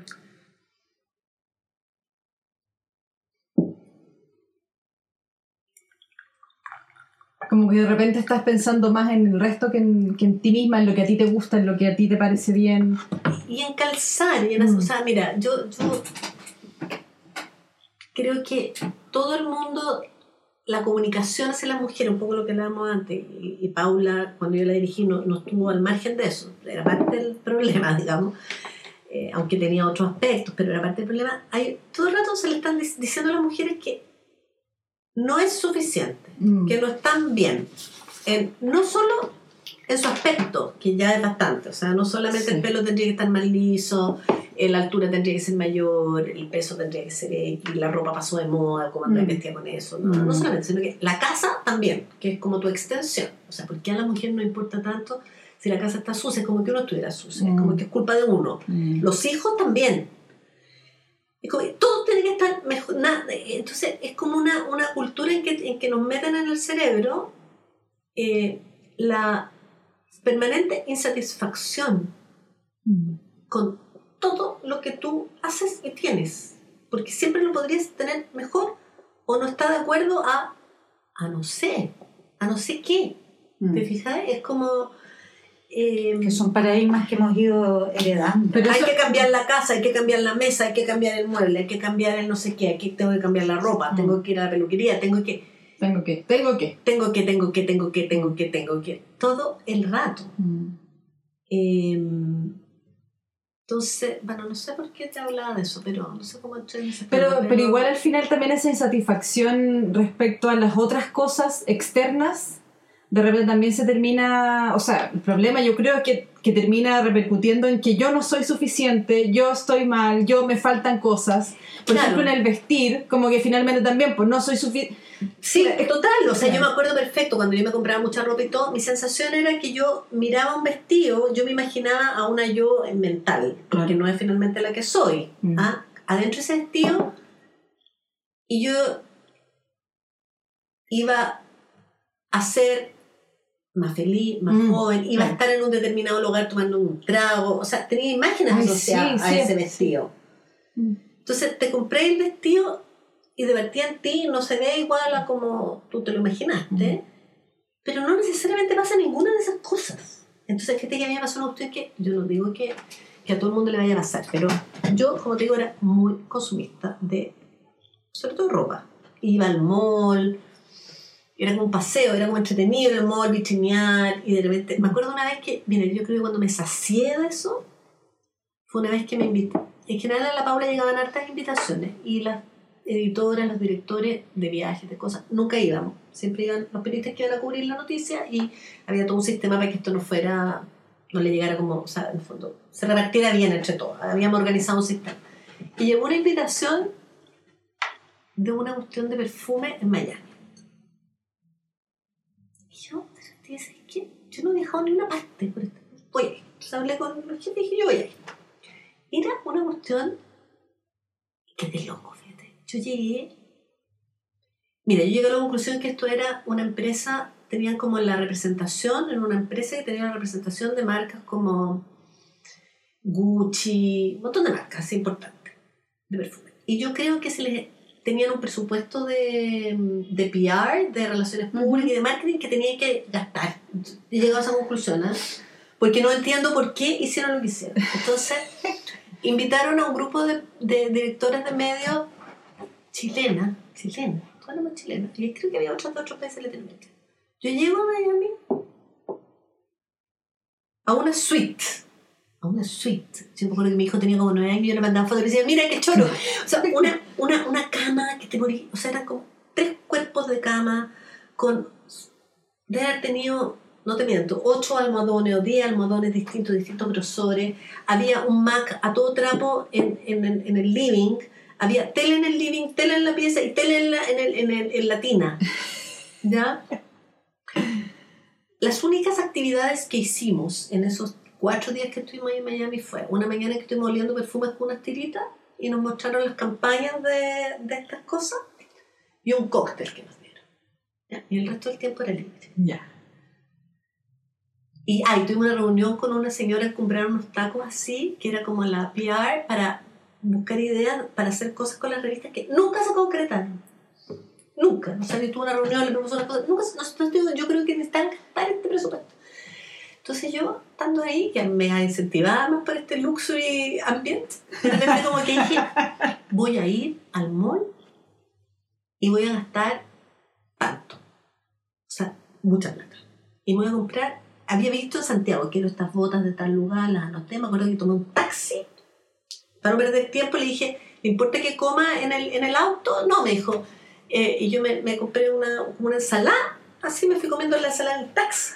Y llegué con mis locales al mall Aventura y un carrito, me había llevado de Chile un carrito. Yo iba a comprar, me, me había llevado un carrito para no andar acarreando y mover la espalda. Adicta, adicta. Me acuerdo que entré a Stuart Weitzman, que es una tienda de zapatos cara, donde había unas fotos que me, me fascinaban. Y le dije, quiero dos, quiero esta y esta en 41, porque tengo un problema con los zapatos soy patona. Y, pero se, se las va a probar, sí, pero ¿quiere ver otro modelo? No, ya lo vi por internet. La mina me miraba y me decía, pero qué organizada. Yo, con el carrito me compré. Después me sentaba que lo calculo. Al final del día me senté en un restaurante con todas mis compras, con mi calculadora. Me había pasado tú, 200 lucas de mi ya abultadísimo presupuesto. Todo lo que me compré en ese viaje todavía lo uso, fue impresionante. Fue hace como 7 años. Y- fue como la, despedi- de, la despedida de ese De esa vida. de esa, no sé, algo pasó, ese fue como el máximo, ¿cachai? Y después empezó a bajar. Y cuando me fui de Paula, nunca más compré una cuestión por internet. Es que nunca más. Mm. Entonces, yo dije, ¿cómo esto que era una cuestión compulsiva? Que me acuerdo cuando yo me fui, una de las cosas que mi marido en un momento me dijo, ¿y qué vamos a hacer con todos estos paquetitos que llegan? No, yo, tú no vas a poder renunciar tan fácilmente a los paquetitos, porque a mí me llegaban eventualmente paquetitos, o sea, me parezco una trucha espantosa en este podcast, pero bueno, me llegaban a ver, gastaba, era mi válvula de escape, te juro, Mm. el consumo. Y era una cuestión, ahora digo que absurdo, o sea, toda esa plata yo la podría haber ahorrado, la podría haber invertido, podría tener una casa donde ahora podría tener un taller, que es lo único que quiero, o sea, plata que boté en una cuestión que era Ah, porque estabas paliando una necesidad Sí, de lo total. que descubriste Total, con, y con este empezó mundo el nuevo. y nunca más necesité un zapato nuevo. Tengo los mismos, te juro por Dios que tengo los mismos Mm. zapatos. Ahora mi nana me dijo, porque viajé ahora hace unos años, mi nana me dijo, oye, porque ahora que viajar no se aprovecha a comprar una foto igualita a esa, pero nueva, porque ya está tan asquerosa. Y hice exactamente eso, me compré una foto igualita a las que te- ya tenía después, esas de Stuart que eran caras, pero no, nunca más compré, nunca más vitriné eh, ropa, no, no, Mm. no voy a un mall, el otro día fui a un mall, lo pasé mal, o sea, que lata. No, no, compré una Coca-Cola, encontré que, que la Coca-Cola valía un 1200 pesos cuando en el kiosco de la esquina del taller vale 700, o sea que, Mm. no, se me acabó. Mm. No sé por qué le estoy contando todo esto. Porque o sea, te liberaste, que- po. O sea, claro, entonces siento que toda esta weá que nos meten a, las- a las mujeres Mm. tiene que, por eso te digo, hay una energía que se va en esa cosa como de afuera. Bueno, por, por eso era el tema del, del, del overol, que finalmente Claro. el overol es una prenda, o el delantal, O el delantal. Eh. súper simple, que se va llenando de, de marcas que van contando Eso. esta historia del proceso del aprendizaje y te visten, o finalmente son un, un escudo frente a todo esta, este monstruo que es el Sí, consumismo. fíjate que bien oscuro, claro, porque cuando uno está Mm. así embarrado, yo me embarro, además soy bien buena para encochinarme, me embarro hasta el pelo, salgo bien manchada. Es como que uno es una no, no eso, es, es como Es que por eso, por eso ¿no? yo siento que eso es poder, ¿cachai? Que a mí me pasa con la... Con, ¿Tú con-? Sí. Sí, a mí me da esa Sí, sensación. bueno, nosotros lo hablamos también con, con respecto a, a, a esa cuestión que yo la encuentro súper liberadora de estar trabajando en algo. Es como, tengo las manos sucias. Sí, Ah, Que es como- yo hago eso cada rato. Eso, Sí. eso yo lo Claro. encuentro súper liberador porque uno por lo general está como, oye, cuello. Bueno, a mí me pasa que se supone que hay ropa para el taller y ropa que no es para el taller, pero no. Mm. Entonces, por ejemplo, eh, las cosas no transitan tan fácilmente, porque me da lata sacarme los zapatos. Entonces, la ropa que no era del taller se se transformó, claro. Se, Y pasa a ser, entonces, como que, claro, ando en una. Entonces, la ropa que no era para el taller no está tan bien como debería estar porque pasó por el taller. claro. Y la ropa del taller no está tan mal como debería estar porque era ropa que no era del taller. ¿me entiendes? Entonces, se me empezaron como a fundir los, los mundos. Mm. Claro. Mm. Claro. Pero esa- ese portar la huella nos parece súper bonito del, del overall, de cómo porta el, tu trabajo, porta tus tiempos, los procesos, porta las manchas de lo que hiciste un día, porta la- el exceso de esmalte que se te Claro. chorreó, va aportando cosas, en cambio la ropa, por ejemplo, de este traje de la, de la, de la de los tacos y de, claro. la, de la directora de la revista, no lleva, no lleva la huella, po. O sea, uno lo que siempre está haciendo es limpiar, o se cambia de ropa, usa otra cosa. Pero tiene esa gracia lo de los oficios en general, que especialmente los oficios así, como tú decís, como no modernos, más tradicionales, claro. Llevan, cómo van acumulando huellas y esas huellas son como medallas. O sea, como, igual es como Sí, orgulloso ¿no? estar con su overol. Sí. Sí. Yo encuentro que lo- el- el- ese traje del... Yo, porque yo he, he trabajado con cerámica de una manera muy humilde. solo hago... eh, solo hice unas vasijas así, muy chuecas. Pero me parecía muy bonito el... Este, ay, me encantaba esto de usar algo y, y- y limpiarme la ropa y sentía que daba lo mismo, que no...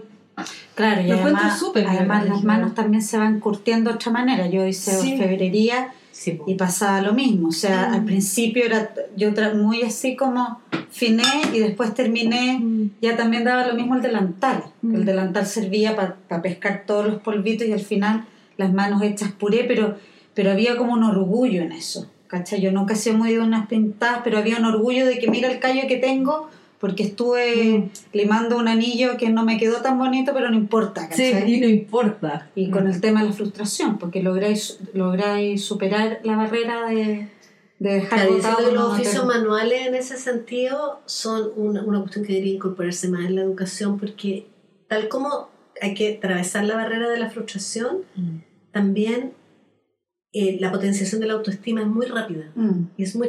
Tú ves muy rápidamente el resultado de tu trabajo, mm. que es más difícil en el trabajo intelectual. Sí, buen. Tú ves, o sea, el niño ve, hice esto, Mm. hice esto, fui Mm. capaz de hacer esto, Eh, ahora lo hice mejor. Eh, entonces, esa cuestión yo creo que es bien...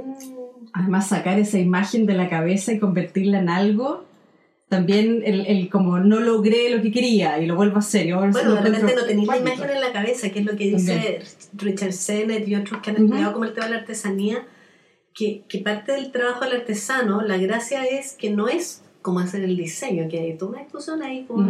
El diseño tiene un modelo en la cabeza. Entonces, incluso puede contratar a un artesano para que lo haga. claro.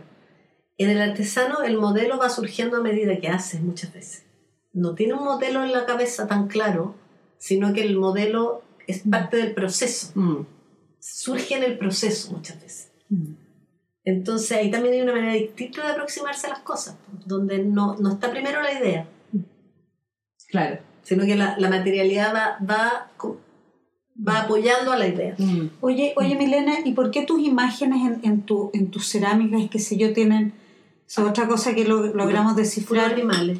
Pero son, ani- son animales, a- animales de granja, Sí, no sé por qué. son animales eh, caseros, porque tú tienes todo un Sí. cuento con el, ya se lo habíamos comentado, del volver con el viaje, esta cosa del hogar, esta cosa de la granja, esta cosa No sé bucólica. Habría que buscar en mi... claro, ¿qué pasa? Porque está el gallo, el gato, el conejo Sí, puro la granja milena, como dice. Y, y no hablamos de la madriguera.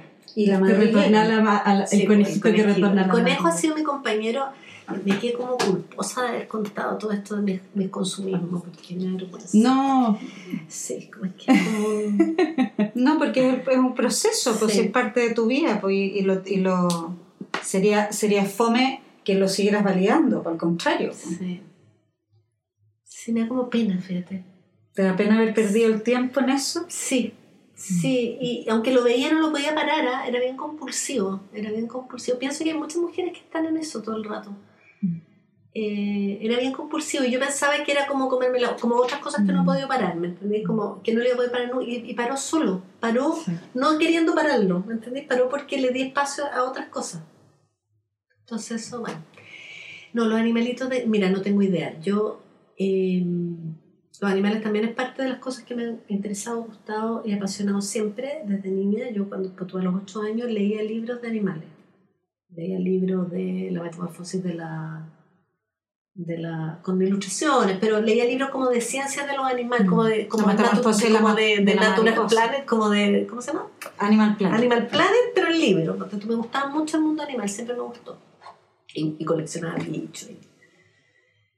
No tengo idea, es parte de, de, de lo que surgió como espontáneo y en- ando en eso ahora, porque decidí escucharlo también. pues Entonces he andado, he andado leyendo harto y investigando harto y quiero que se me junten ahí, junté como la cosa intelectual y ha sido un proceso entretenido de leer sobre simbolismo animal, Claro, de esto imaginario que de dónde como, viene. como de, de, de juntar un tollo más intelectual, una una, una explicación. lectura, no sé si una explicación formal, No. pero, pero de- porque también me iba acercando también a la, a la escritura, que la, la vida como era parte como del, del mundo que quería dejar atrás, pero ahora me estoy como reconciliando un poco. Entonces es como que no sé qué va a terminar esto, pero ando, ando, ando con una curiosidad intelectual también con el tema de los animales, eh, desde el punto de vista simbólico más que desde el punto de vista de su biológico, aunque su biología influye en su simbolismo.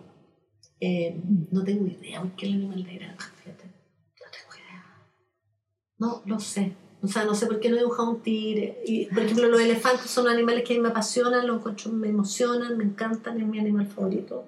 Pero será, por, Pero no he será, dibujado nunca un elefante. será porque tiene que ver este imaginario que tienes que ver con, con, con el hogar, con el protegerte, con estar calientita, Puede ser. tibia. Puede ¿cachai? ser. Como el, el retorno a, la- a tu esencia primaria, Puede ¿cachai? Que abandonaste por, por mucho tiempo buscando sí, puede ser. El conejo fue un- el conejo ha sido un compañero, no, no, no, no sé muy bien de dónde salió, ahí, ahí tengo varias teorías, pero ¿Pero es más liebre o es conejo? Me da la sensación que es más, es más liebre. liebre. Es más liebre. Como, que es más- Sí, es como es libre, liebre. pero vuelve. Es más, es más liebre, es más liebre. Me gusta la liebre. No, pero tiene unas orejas preciosas. El, con- el conejo es más chiquito, más, Mm. y más doméstico. Es más Sí, la, liebre liebre- más salvaje. La liebre y el ciervo son los más salvajados de mis animales, porque los otros Claro. son perros, gatos, El gallo. eh, gallo, eh, hay pájaro. Bueno, pájaro también. Claro. No sé. Pero tiene que ver con un... Porque también la... la, la- El conejo fue el primer animal que yo dibujé cuando descubrí que yo era capaz de dibujar, porque a mí dibujar siempre me gustó, siempre me interesó, y yo declaré que yo no sabía dibujar.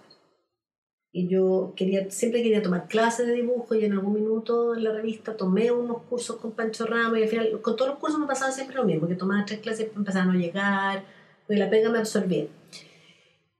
Y, y de repente, que lo cuento en el prólogo del libro que hice de dibujo, eh, una, un minuto como de epifanía, fue poco antes de irme a la revista, que yo había tomado un curso online de una ceramista norteamericana, un curso pagado online, de una ceramista norteamericana que dibuja su cerámica y que enseñaba su técnica. Entonces ella dice, en el curso, dice, bueno, los que dibujan pueden hacer su dibujo y los que no pueden calcarlo, pero si los calcan, Mm. ojo con el copyright. Claro. Y yo dije, pucha, ese va a ser mi camino, que fome. Mm. O sea, yo voy a ser la que calca. ¡Qué lata! Cagada, voy a ser la que calca. Y, y, y por primera vez, es que ahí pasó algo nuevo en mí, porque dije, a ver, pero a ver, y paré, paré el, el computador y dije, ¿cómo hacer dibujar un conejo? Entonces me puse a tratar de dibujar un conejo y me salió una wea horrible, un, un ratón. Entonces, en vez de decir, viste que no sé dibujar, que es lo que siempre me dicho, Mm. dije, pero a ver, a ver, ¿qué- ¿por qué? ¿Por qué no puedo dibujar un conejo? Dije, ah, pero tengo que mirarlo, porque en realidad no lo sé claro. Yo como que creía que los, que los dibujantes dibujaban de memoria. Entonces, ayuda mucho la tecnología. En todo este proceso me ha Sí. ayudado mucho la tecnología. Entonces, Google Conejo, porque antes uno tendría que buscado un libro, Claro. una foto, ¿me entendí? No sé, haber ido al Museo de Historia Natural. ya. Google Conejo. Claro. No, y Y conejo empecé- saltando, conejo. todo. Empecé, entonces Conejo sentado, ¿no? Mm. y de repente tenía la página llena de conejos. Mm. Bastante bien. Mm. Y fue como, ah, Puedo. no, no, no, no, dudé. Dije, no, es que se me van los conejos. Ah, Entonces, di vuelta a la página y dije, a ver, pájaro. Pájaro, pájaro, pájaro. ¿Eh? Zorro, zorro, zorro. Te juro que, eh, es que me fue así. Eran las 4 de la mañana, era un domingo. Eran las 4 de la mañana y me había tomado cuatro copas de vino blanco mientras hacía todo este weón. Y me fui a acostar. O sea, ya estando, toda mi casa estaba durmiendo, mis hijos. Y yo así me fui a acostar. ¡Ah! Me saltaba el corazón así como, como, como. ¿qué hice? O sea, como una, una emoción que no había sentido. Ah, es como, Puedo, soy infantil, como Puedo, puedo, puedo hacerlo. Mm. Puedo hacerlo. O sea, no, no lo haré, pero, puedo. Pero ahí estabas todavía como directora. Sí. Todavía como directora Y habrá sido eso como lo Eh, primero que... Esto fue el 2014. No, yo ya había decidido irme. Ah, ya. Claro, no fue Todavía como directora, pero yo ya había dicho que me iba. No lo sabía mi equipo, no lo sabía nadie salvo dos personas, pero yo ya había dicho que me iba. Sí. Y ese momento de decir que me iba también fue una cuestión súper súper loca, porque yo lo venía pensando hace rato, pero decía, bueno, esto hay que ver cuándo, y qué sé yo. Entonces mi, mi sub, la subdirectora, la que yo le iba a dejar la pega, se fue ella a fines del Ah. 2013. Entonces, no, bueno, ya después, después, después, después. Y un día, a principios del 2014, subo a hablar con el que era como mi jefe, el representante de la propiedad, que no era literalmente mi jefe, pero era como mi interlocutor, como con la autoridad. Sube a hablar de otra cosa, de que había renunciado una persona a la web y que hacíamos, qué sé yo, y te juro que estaba hablando con él. Y hablábamos y hablábamos, qué pena, qué trozo, porque era como, yo me había reencantado con esa persona, que habíamos, estábamos haciendo un proyecto nuevo y la persona renunció al COPES. Entonces era como volver a empezar. Y de repente, te juro que, que el juego fue así. Estaba hablando de esta cosa de la web y empezó como un mono en mi cerebro diciendo, dile, dile. Y yo le decía al mono, no, no, no, si esta reunión no es para esto, pues esto lo vamos a hablar en otro momento. Mm. Dile, dile ahora, dile, dile, dile. Era, era como una especie de mono que se apoderó y empezó, dile, dile, dile. Te- yo si- siento que fue así. Hasta que en un momento lo miré y le dije que te tengo que decir algo. Yo voy ahí. También fue una cuestión como que arrasó desde adentro, o sea, como que ya parece que no, no, no daba más Era una marea. Era una marea. Mm. Y apareció todo esto. O sea, ¿por qué los animales probablemente tienen que ver con la infancia. Yo creo que hay una Mm. cosa de recuperar algo que se que, que quedó ahí dando bote, ¿no? O ninguneado. No tengo muchas asociaciones. El perro son los perros que tuve cuando niña. Tuve per- perro salchicha y dibujo salchicha. La gallina la asocio con mi nana, que me crió, porque cuando iba al campo a verla, pues porque ella era vieja y la iba a ver, había gallinas. De hecho, yo entrego, yo hice una cuestión que se llama una tasa al mes. Sí, Fue como un sistema que inventé para poder financiarme este año, que era que la gente se inscribía, porque las tasas son caras, cuestan 15 lucas. Entonces, que mucha gente me decía, pucha, qué ganas, pero no tengo plata, te tener las seis, pero... Entonces inventé que una vez al mes. Entonces tú te inscribías y te llegaba tu taza a tu casa una vez al mes. Y las entregué con un texto. Todos los animales van con un texto que tiene que ver como con esta cosa como de qué son simbólicamente, qué son para mí. Y ahí yo creo que partió mi, mi búsqueda. Puede tener que ver con eso, ¿eh? con la casa, con lo simple. Tengo un tema con los animales, yo debería hacerme vegana, pero es un proceso en curso. Debería, te juro, que, es, que, es que tengo el absoluto convencimiento de que lo que le hemos hecho a los animales, los humanos, los sapiens, como dice Harari, eh, feroz. O sea, nosotros escogimos ciertas razas que nos servían para mantenerlas, las otras las eliminamos, los convertimos en enemigos, a las que supuestamente nos servían las torturamos. Mm. O sea, encuentro que toda la industria de alimentos de los, de los animales es feroz, es feroz, feroz, feroz. Estoy absolutamente convencida que no somos mejores que ellos. Alguien podrá discutírmelo, pero una cosa es que los dominemos y otra es que seamos mejores. Mm. Porque si hacemos la analogía, como la otra vez una persona me la dijo, pero si los dominamos porque somos mejores, no, entonces quiere decir que todos los dictadores son mejores Mm, claro, que pueblos, los que, que los hombres son mejores que las mujeres, que los Mm. blancos son mejores que los negros. O sea, no, no, me, no, me, no me funciona la analogía. Mm. Eh, no me funciona. Claro.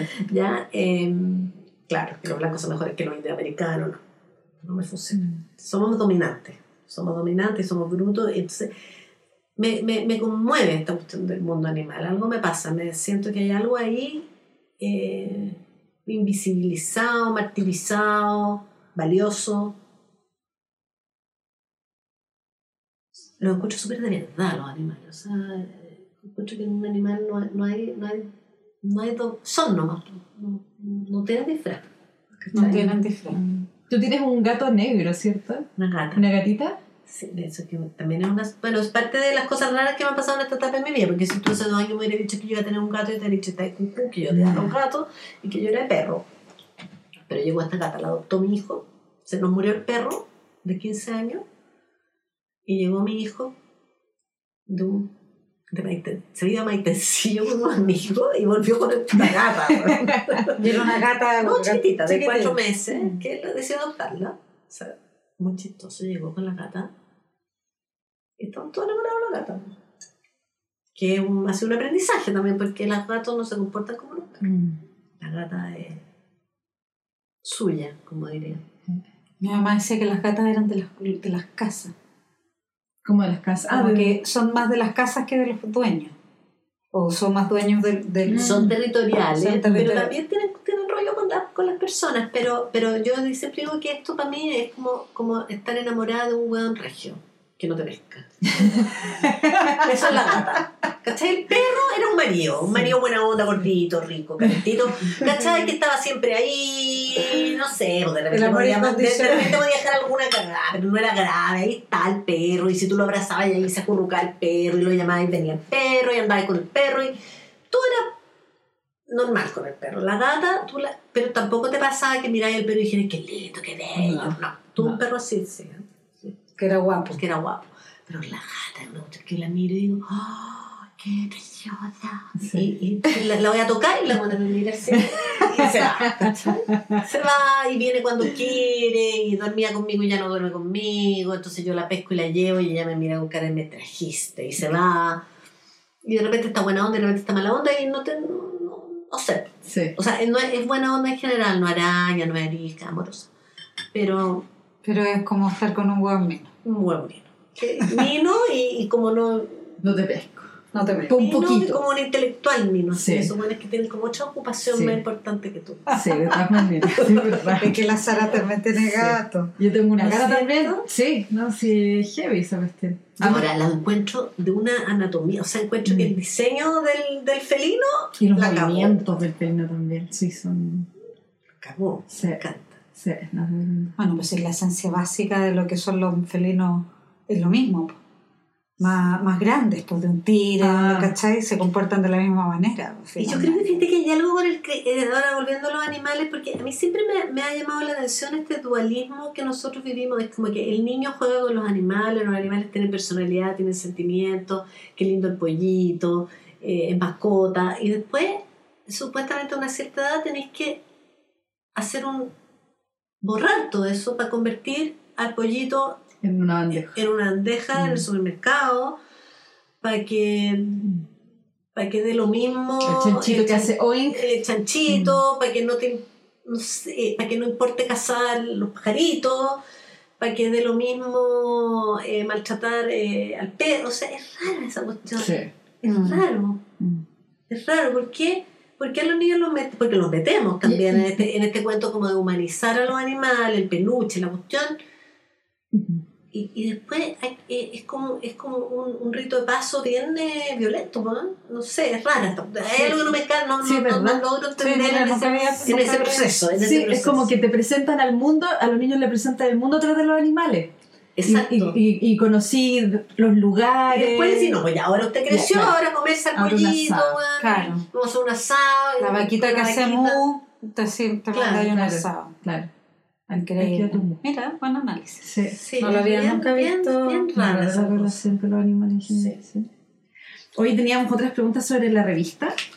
Eh, te qui- eh, que- queríamos preguntar respecto al tema de la moda como Ah. tal.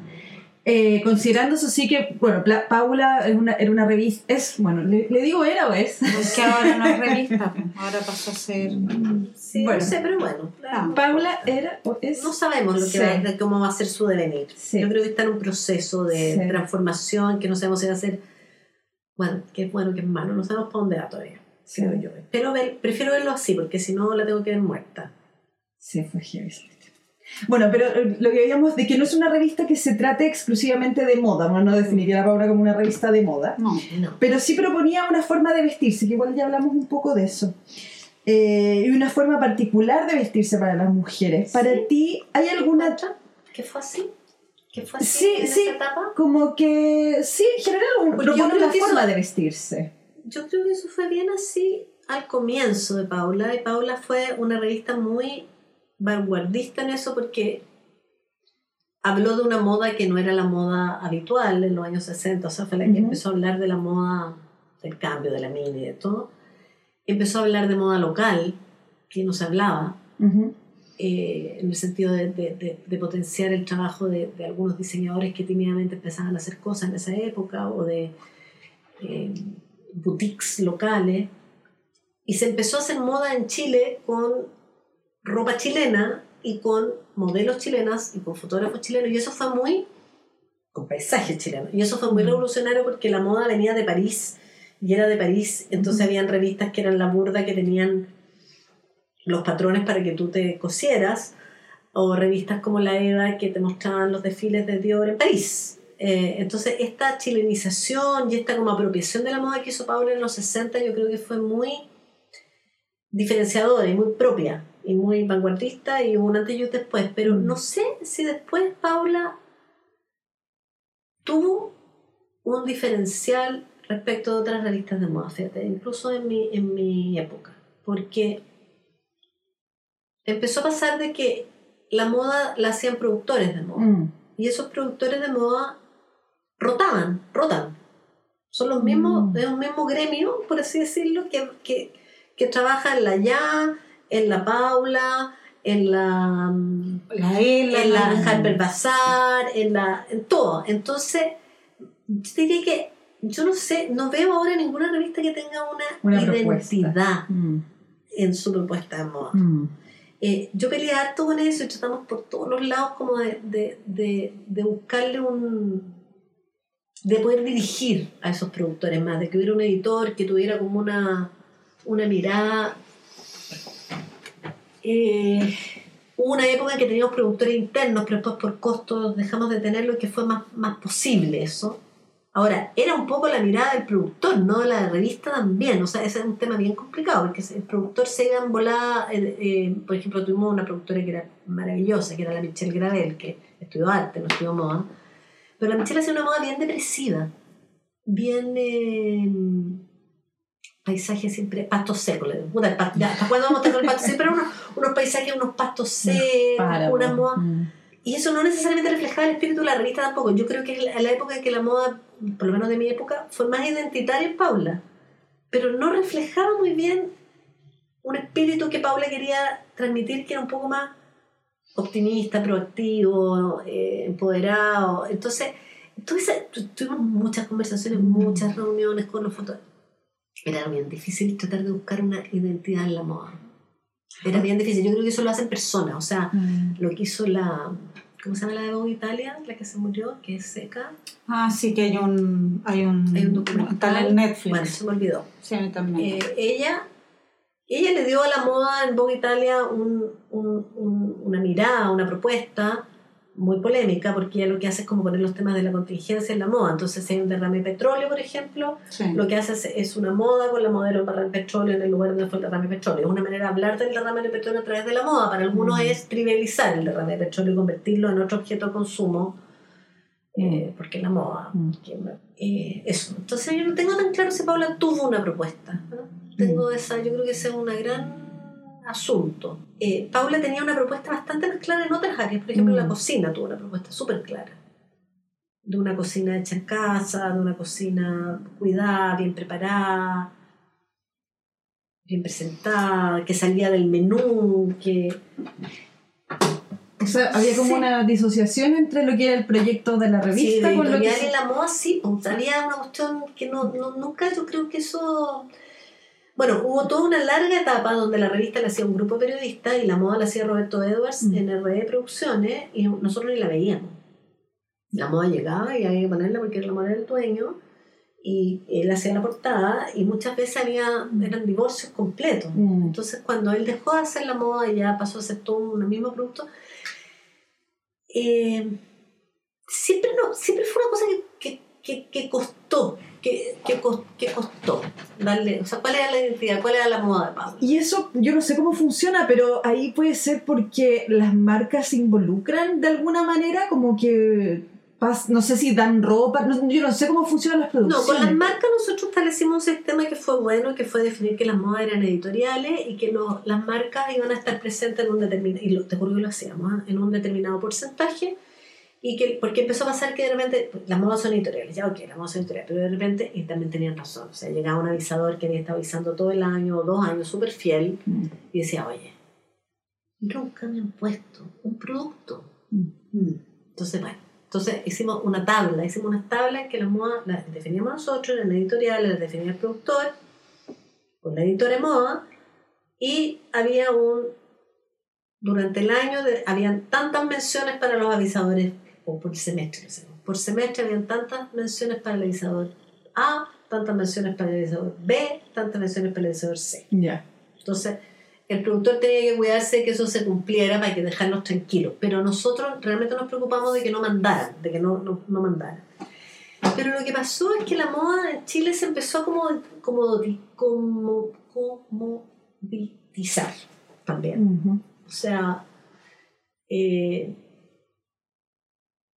¿qué es la moda chilena hoy? No sé yo. O sea, Falabella, Mm. Bueno, nosotros... con la Michelle Bunchen en portada. Claro, o sea, sí, po. Eh, Mm. no, hay, no hay una industria de la moda local, no hay, no hay. Yo, yo en algún minuto pensé que estaba iniciándose, que iban a partir, Mm.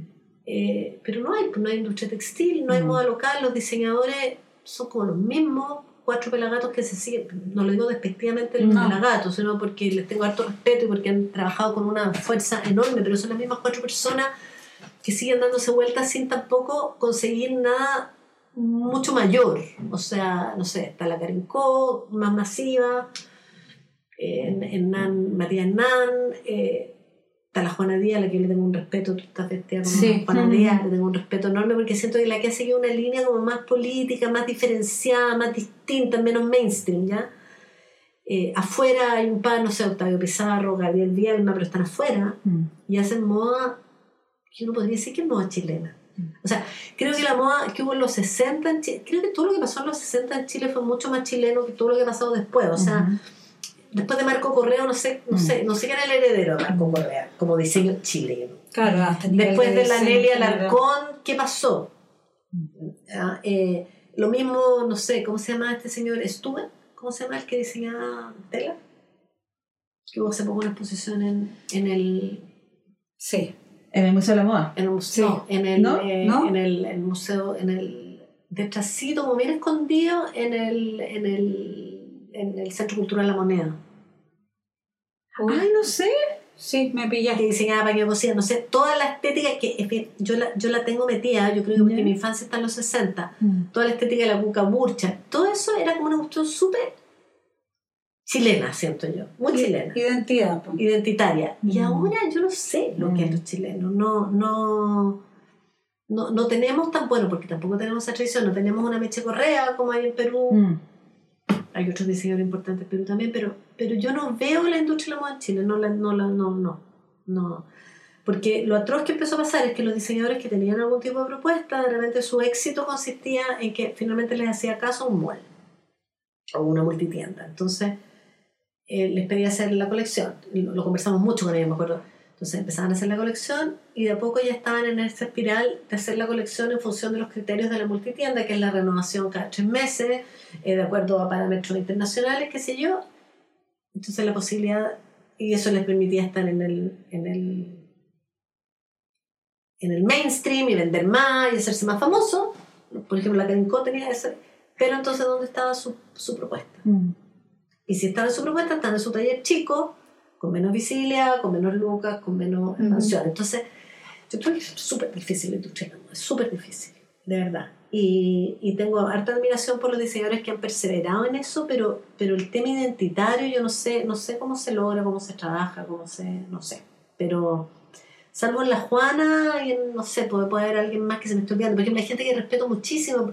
La Kika Neumann, por ejemplo, hace un trabajo maravilloso en calidad, en, en un trabajo de alta costura que se ha perdido, en rescatar ese oficio. Sus vestidos son maravillosos, pero yo no diría que eso es identitario. Podría Ujú. ser maravilloso aquí o en Nueva En York. términos de oficio, de todo Ya. eso impecable. Ahora, no sé si hoy en día lo identitario es tan fundamental, porque también estamos en un cruce muy... No tengo idea. Vamos- tengo, tengo más preguntas que respuestas. Vamos ¿ah? a saber qué irá a pasar cuando ya empiece más la mezcla con todos los inmigrantes, que, que ir a votar eso, Claro. estéticamente, en el diseño, en todo. Porque es lo que yo siempre también te decía, yo desde que estaba en la, en la Facultad de Diseño, era la clásica pregunta, eh, ¿cuál es la identidad del diseño chileno? Y yo creo que durante el tiempo que estudié y después todas las otras cosas que aprendí, nunca la encontré tampoco. El diseño editorial de la REA también es de los 60. O sea, yo encuentro que ahí pasó algo, Sí, que, ahí que- pasó algo. que se interrumpió, claramente se interrumpió Sí, con el golpe militar, porque toda esa estética pasó a ser vista como una estética de izquierda. Claro. Mm. Eh, pucha, pero después no se retomó. Mm. ¿Y esa falta de identidad se notará en cómo se visten las chilenas?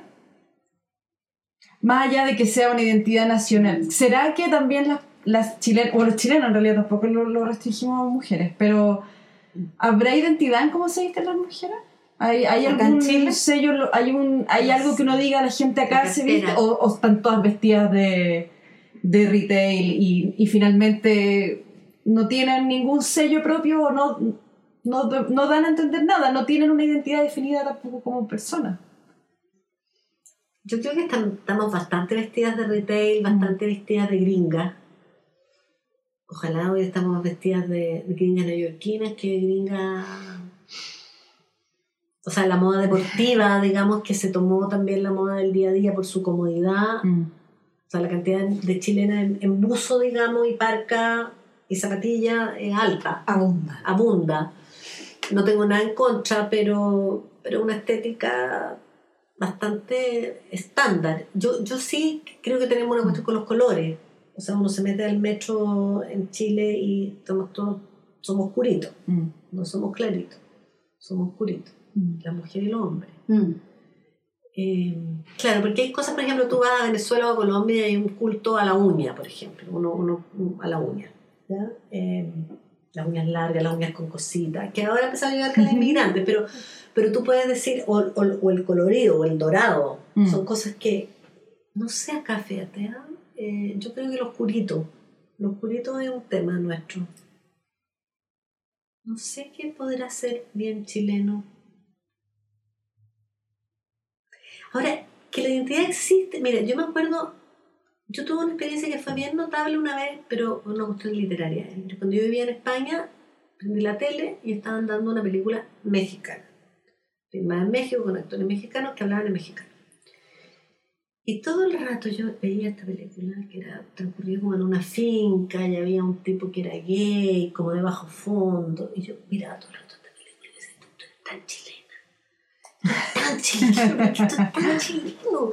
Las relaciones, esta cosa. Era el lugar sin límites de Donoso, de Ripstein. Mm. Mira. Entonces dije, chuta, hay algo que es chileno. A lo mejor es algo que se ha perdido, porque eso era un retrato del campo profundo, ¿no? Mm. Del campo del- de la hacienda chilena, eh, donde hay un, un gay y hay un patrón. Y bueno. Mm. Pero tiene que haber algo. Claro. Tiene que, hay cosas que uno de repente las reconoce, ¿no? Eh, o que echa de menos. Yo, por ejemplo, cuando vivía afuera pedía que me mandaran ají chileno. En la comida, la comida, yo creo que la comida hay cosas bien identitarias. Sí. Sí. Y en la ropa menos. Una de las cosas que yo pedía era la Paula, fíjate. Y me pasó mucho en mis años, era una revista muy chilena. Esa era una de las características, Mm. creo, buenas Mm. y que se mantuvieron en el tiempo. Porque era una revista chilena para chilenas. No, no, no había contenido envasado de afuera, no estábamos, y si mirábamos lo de afuera era en función como de lo de acá. Había una cosa muy chilena. Y me pasaba mucho de que cuando trabajaba en la Paula, gente de afuera me decía, yo le pido a mi hija que me la traiga, yo, estoy, yo quiero suscribirme. O sea, era como que cuando llegaba, cuando yo vivía afuera, me acuerdo que llegaba la Paula, era como que llegaba un pedazo de mujer chilena. Claro. Ah, Era, había una relación con la mujer chilena. Ay, Era como cazuela, eh, ají chileno y Paula. ¿ah? Eh,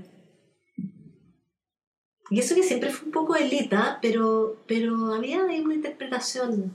Bueno, porque además en los 60 pasó eso, o sea, eh, Roberto empezó a hacer fotos en las dunas de Concón, fotos en, en los lagos del sur, Claro. hubo un, un rescate de lo propio, ¿no? Y con, y con los diseños, con modelos de acá, que después son de origen en Miss Chile, pero en su momento sí. tuvo esa cosa bien fundacional.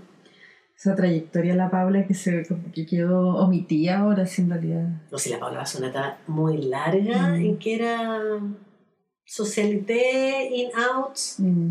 eh, Miss Chile y comida y ar- arte. Arte, porque no se podía hablar de nada más. Mm. Igual yo tengo mis recuerdos noventeros de la Paula. Yo la me- coleccionaba, pues si todos, Sí. todos tuvimos, de hecho ahí hay una, Yo la boté, fíjate que. ¿En serio? estoy tan arrepentida. ¿Pero de cuáles tenía ya unas antiguas, de tu No, época? recién viendo, yo había empastado todas las paulas de la etapa de los 20 años que yo trabajé. Ya. Y tenía muchas en, en la oficina, porque cuando me llegué con las cajas a mi casa, era un día, voy a poner esto, esto. Y me di cuenta como que no tenía espacio para meterla. Y que y de repente me dejó la loca y agarré las cajas y las regalé todas. Mm. Fíjate que no, en ese momento como que no me, no me di- dije, ay, total, ahí están online, si quiero ver algo lo veo. Como que no me pensé, tenía la ilusión, que ahora me conté, ¿no? de que la Paula iba a durar para siempre Mm. y que era yo la que me había dejado el carro, pero que esto iba a seguir. No, nunca pensé que se podía terminar, Mm. porque podía cambiar tan radicalmente, porque, porque nunca había habido una cosa como, había habido quiebres grandes, pero nunca había, nunca había, nunca había dejado de ser una revista Mm. y, y siempre había habido una aposta Mm. los equipos nunca se habían disuelto del todo, Mm. ¿no? Sí, y no los tengo, y ahora me da harta pena, fíjate. Claro, en ese momento los podría haber guardado, Mm. subterráneo, no se me dejó la loca. Es que en ese momento estáis sofocada de eso. Sí. po. Estáis estáis llena, pues regalé. ocupar el espacio. Podría haber guardado la bodega, podría haber hecho mil cosas que no hice. Mm. Pero bueno, nada, tampoco nada dura para siempre. Somos fugaces. exactamente. Hoy estamos el tiempo. Sí, Milena, Oye, mu- muchas sé, gracias. mucho No, muchas gracias por haber venido, por haber aceptado nuestra invitación.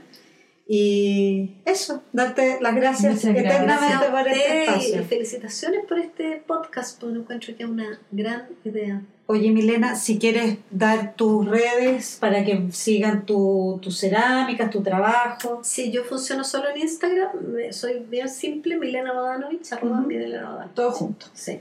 Ya. Es el único la única red que tengo, porque tengo un Facebook pero no lo uso. Ya. Sí. Bueno, gracias. nos vemos hasta un próximo programa. Muchas Adiós. gracias, chao.